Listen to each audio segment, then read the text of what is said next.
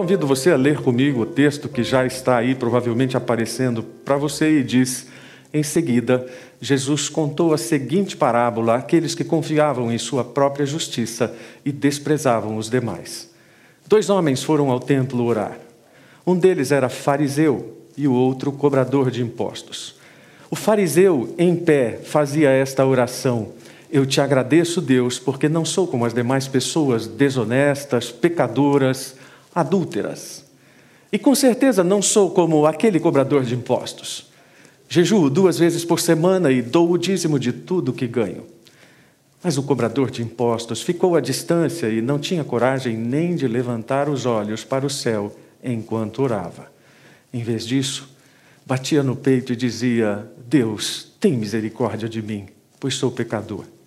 Eu lhes digo que foi o cobrador de impostos e não o fariseu quem voltou para casa justificado diante de Deus. Pois aqueles que se exaltam serão humilhados, e aqueles que se humilham serão exaltados. Essa semana eu ouvi duas coisas que encheram meu coração de alegria. Numa delas até chorei. A primeira delas foi uma pessoa que disse: nós precisamos ser sensíveis à necessidade de, de compreensão e de acolhimento mútuo, porque não de pacificação. Nestes tempos de ânimos tão exaltados por causa da pandemia, de tantas polarizações, nós precisamos nos agrupar em torno da nossa fé em Cristo. A outra pessoa disse: Como é bom viver com o coração alargado pelo amor de Deus. Nossa, achei isso tão legal, até chorei. Fiquei imaginando mesmo um coração literalmente assim, inchadão, mas saudável, pulsando com o amor de Cristo e mostrando isso para as pessoas.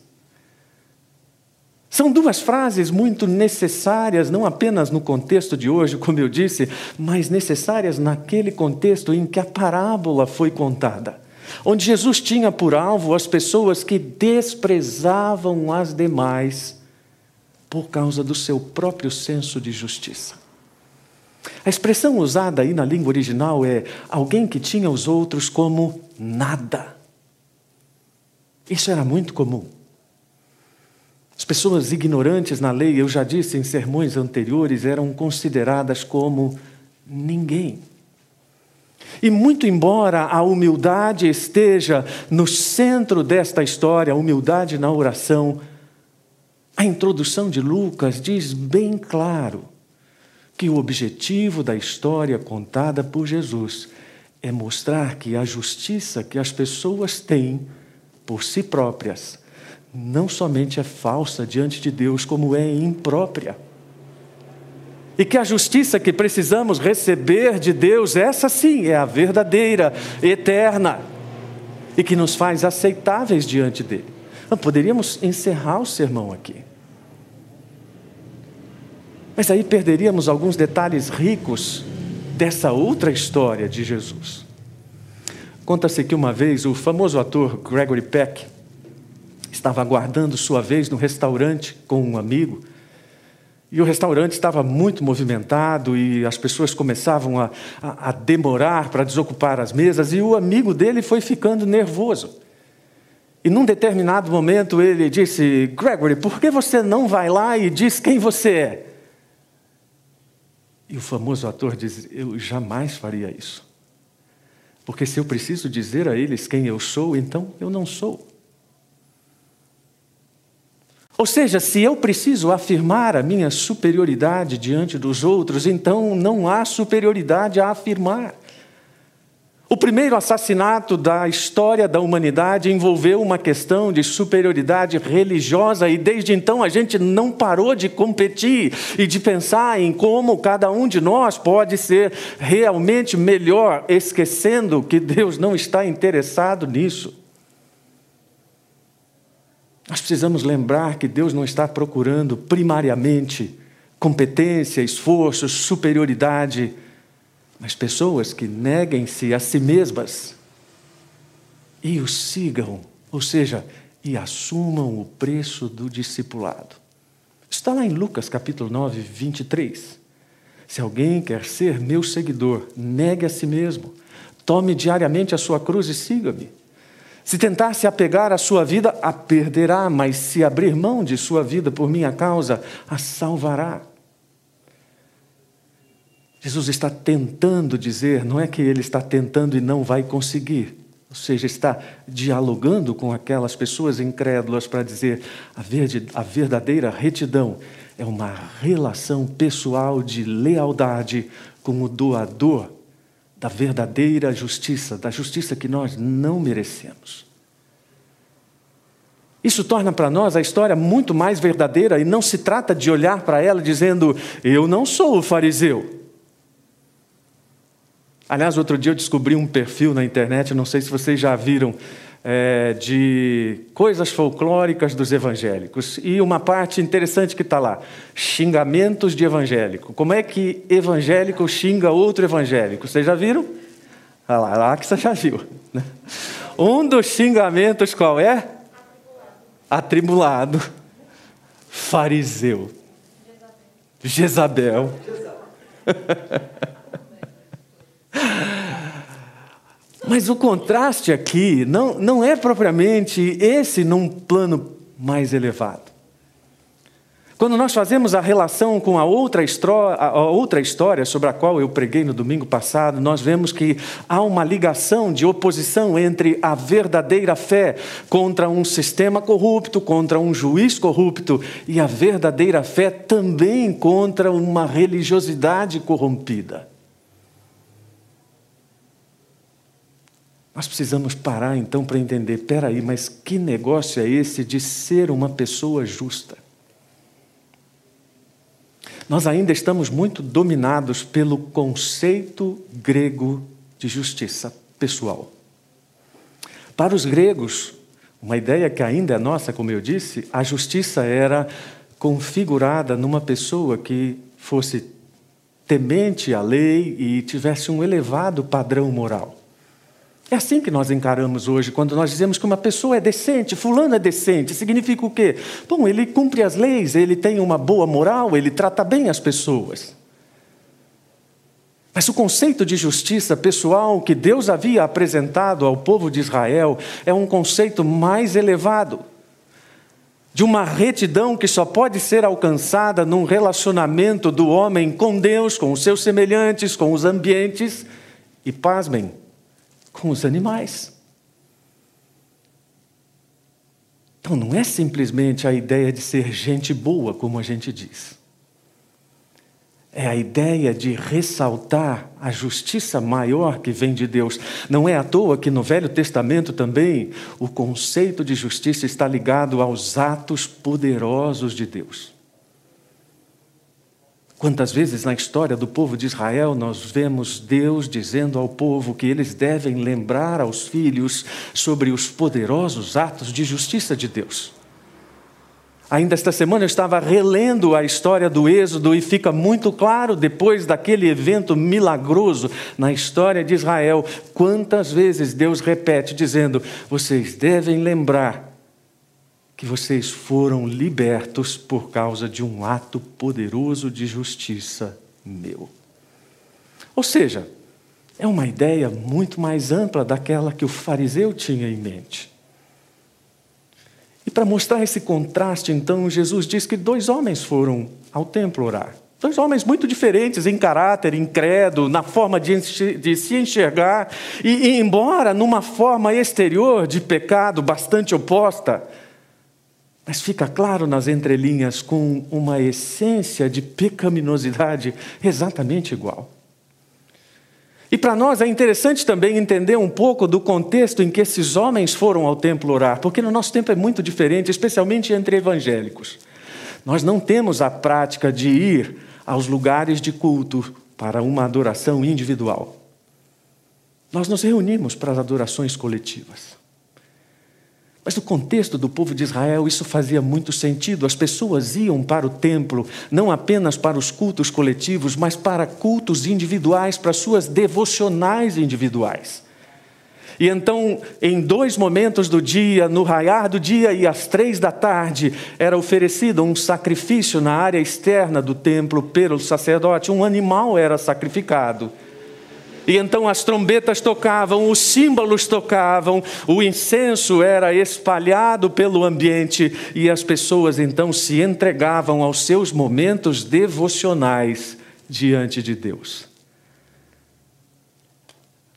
O sacerdote então ia para dentro do templo. Passado algum tempo, ele voltava e dizia ao povo: As suas orações foram atendidas. Ah, fica mais fácil entender, né? O que, que esses dois homens foram fazer lá? Fica mais fácil entender em que contexto eles fizeram isso e como eles buscavam entender Deus a partir disso e o que eles mostravam, que é absolutamente claro para nós.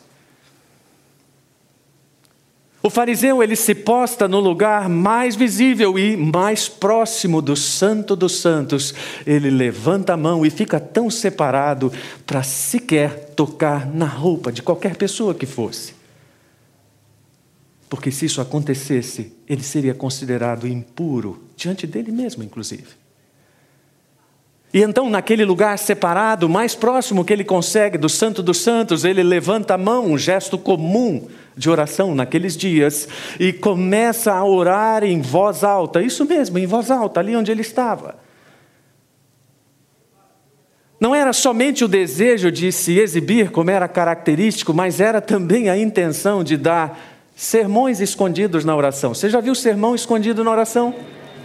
O sujeito começa a orar, você fica pensando: nossa, mas será que ele está falando isso para mim? Ele está orando ou ele está pregando? Né? Ele está orando ou ele está acusando? Né? Aquelas orações assim: Senhor, seria tão bom se as pessoas fossem fiéis à tua palavra. O como eu fica entre parênteses. Era considerado pelos fariseus ou considerado uma oportunidade de ensinar a quem não era ninguém as verdades sobre Deus. Mas a quem ele se dirige? Você fala a Deus, sim, mas ele fala a Deus no começo da oração e depois ele não menciona mais. Porque depois ele começa a se elogiar e, e, dizer que ele realmente é o máximo. Ele pensa que está olhando para Deus, mas ele está contemplando a ele próprio. Parece até que falta ele dizer na oração: Deus, eu, eu tenho pena de você, porque, nossa, quanta gente infiel, ainda bem que tem eu, Deus, porque senão você seria destituído de gentes fiéis nesse mundo, ou melhor, de gente fiel neste mundo. Gente, isso não é exagero de pregador, essa era realmente a realidade. O problema é que não era uma oração. Até mesmo dentro da cultura religiosa judaica, uma relação de oração com Deus era reconhecida por confissão de pecados, graças por dádivas recebidas ou petições para si e para os outros. Basta olhar para as orações mais famosas da Bíblia, como a oração de Ana, o cântico de Maria, e nós vamos ver quanta confissão de fraqueza e de pecaminosidade há, mas quanta exaltação da glória de Deus e quanta percepção da bondade de Deus em ação. Mas o fariseu não faz nada disso, pelo contrário, ele vai se comparar com as pessoas e com quem ele se compara? Com gente menor que ele. Aí fica fácil, né? Por que, que ele não se comparou, por exemplo, com Samuel, com Simeão, com Davi, gente da mais alta reputação diante, diante de Deus e diante do povo de Israel? Nosso grande problema é vivermos sob essa constante comparação o tempo todo, olhando para os outros para dizermos quem somos. E, na verdade, tudo aquilo que nós dizemos a respeito dos outros revela muito de nós mesmos. Aquele fariseu, ele diz que ele não é ladrão, mas ele está roubando a glória de Deus. Ele diz que ele não é uma pessoa injusta, mas ele está sendo absolutamente injusto para com todos os outros sobre quem Deus também estendeu a sua bondade. E ele apresenta diante de Deus os seus méritos. Eu jejuo duas vezes por semana. A lei mandava jejuar uma vez por ano. Ele jejuava duas vezes por semana. A lei mandava oferecer o dízimo daqueles ou daqueles ah, alimentos que brotavam do chão, ele dizimava tudo, ou seja, era uma verdadeira metralhadora dizimadora. O problema é que Deus ficava sem nenhum mérito nisso. O problema de diminuir a sensibilidade para a percepção de Deus é que nós diminuímos também a sensibilidade para perceber os outros. Isso tudo é proporcional. E então ficamos sem aquela necessária percepção de como nós estamos igualados na nossa fragilidade diante de Deus. Mas então vem o cobrador de impostos. E onde ele se posta? Muito à distância, porque ele tinha absoluta consciência da sua impureza. Todos nós sabemos que havia sérias delimitações, até com ameaças de morte para qualquer gentil que transpusesse os muros de separação ali do templo. Então ele se coloca afastado. Ele sabe que ele é impuro. Ele sabe que ele não é bem-vindo ali naquele lugar. Mas ele tem consciência de que ele precisa desesperadamente de Deus, ele sabe que a presença de Deus está representada ali, ela não representada como nós hoje entendemos o conceito, mas está real ali naquele lugar. Ele tem vergonha dos seus pecados e, portanto, vergonha de si mesmo. Ele prefere ficar de olhos fechados e bater no peito como nenhum homem faria naquela época.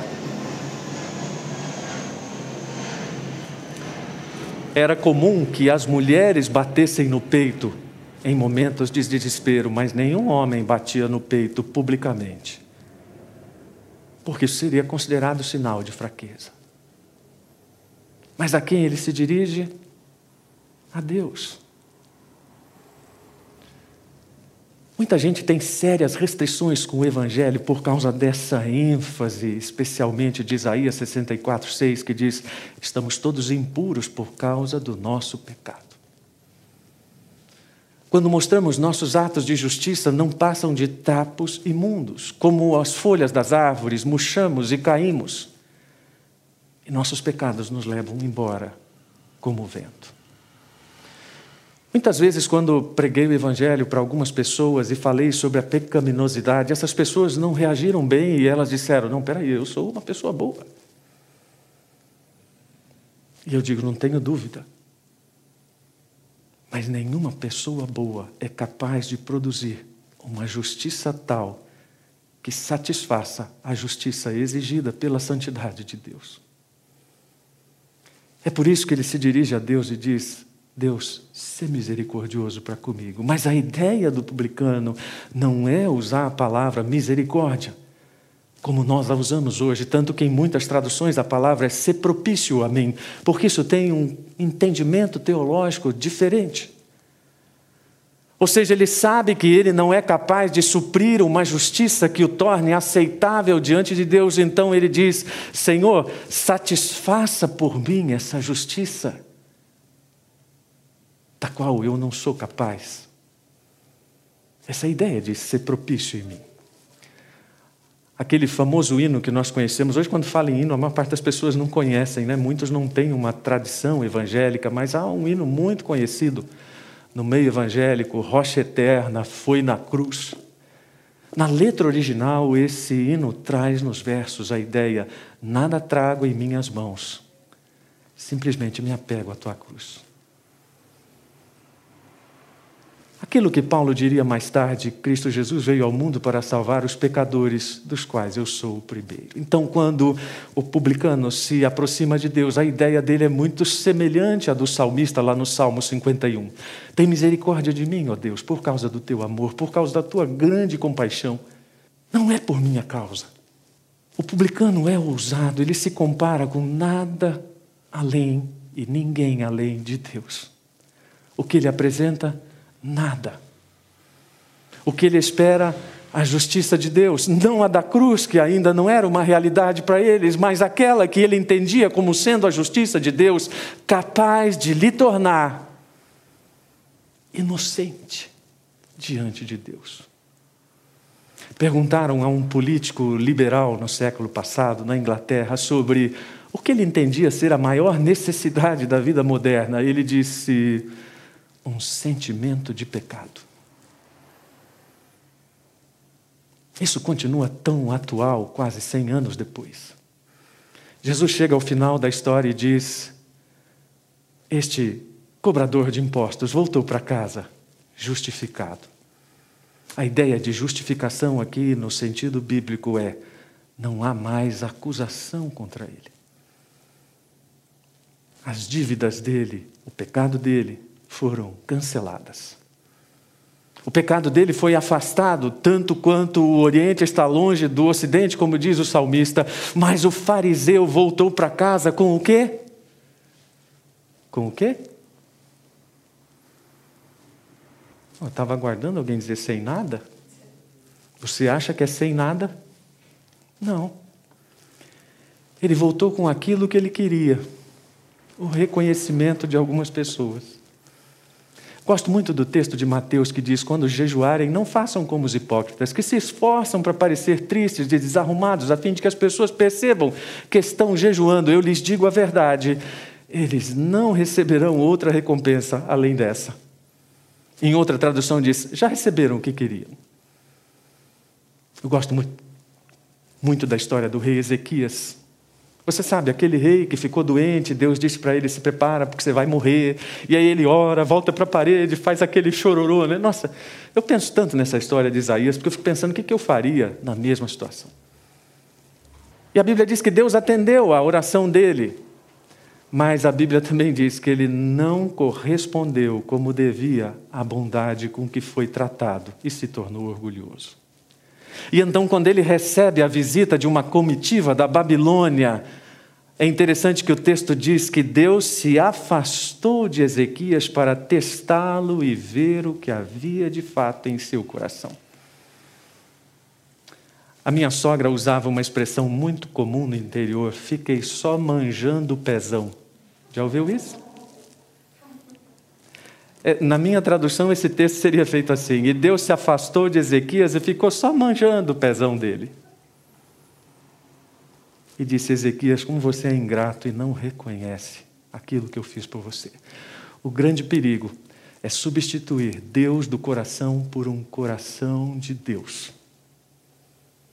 A palavra final da parábola é sobre humildade, sim, mas é também sobre um senso adequado de justiça diante de Deus. Onde nós estamos nos colocando, agora não mais pensando num lugar físico, mas numa postura diante de Deus. Nós estamos satisfeitos com a nossa própria justiça, estamos dizendo para Deus que somos os maiores. A quem nós estamos nos dirigindo? Estamos contemplando Deus ou nós mesmos? Com quem nós estamos nos comparando? Que méritos nós estamos apresentando diante de Deus? Porque se estivermos apresentando os nossos méritos como fariseu, então não teremos entendido nada. Paulo diz: não entendendo a maneira como Deus declara as pessoas justas diante dele, apegam-se a seu próprio modo de se tornar justos, tentando seguir a lei e se recusam, ou melhor, e recusam a maneira de Deus. Quero terminar com um poemazinho curto escrito por um pastor inglês que pegou esse, esse trecho da Bíblia e transformou em quatro frases. E ele diz: Dois subiram para orar, ou melhor dizendo, um subiu para gabar-se e outro para orar. Um permanece em pé e pisa nas alturas onde o outro não se atreve a olhar. Um mais perto do altar de Deus, o outro do Deus do altar. Vamos terminar essa reflexão pedindo a Deus que estejamos mais perto do Deus do altar e não propriamente do altar de Deus. Senhor, muito obrigado por nos lembrar que a nossa justiça não satisfaz a tua santidade. E perdoa-nos pelas inúmeras vezes em que insistimos em mostrar para o Senhor aquilo que o Senhor não quer ver de nós.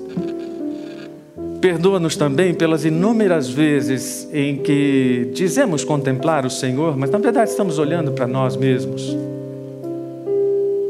E ajuda-nos a não olharmos para essa história pensando que nós não somos os fariseus. mas com humilde disposição de confessarmos os nossos pecados, de nos arrependermos e de, pela fé, buscarmos a justificação que há no sacrifício de Cristo Jesus. Em nome dele, em nome desse sacrifício, por causa do sangue dele. Obrigado por sermos perdoados.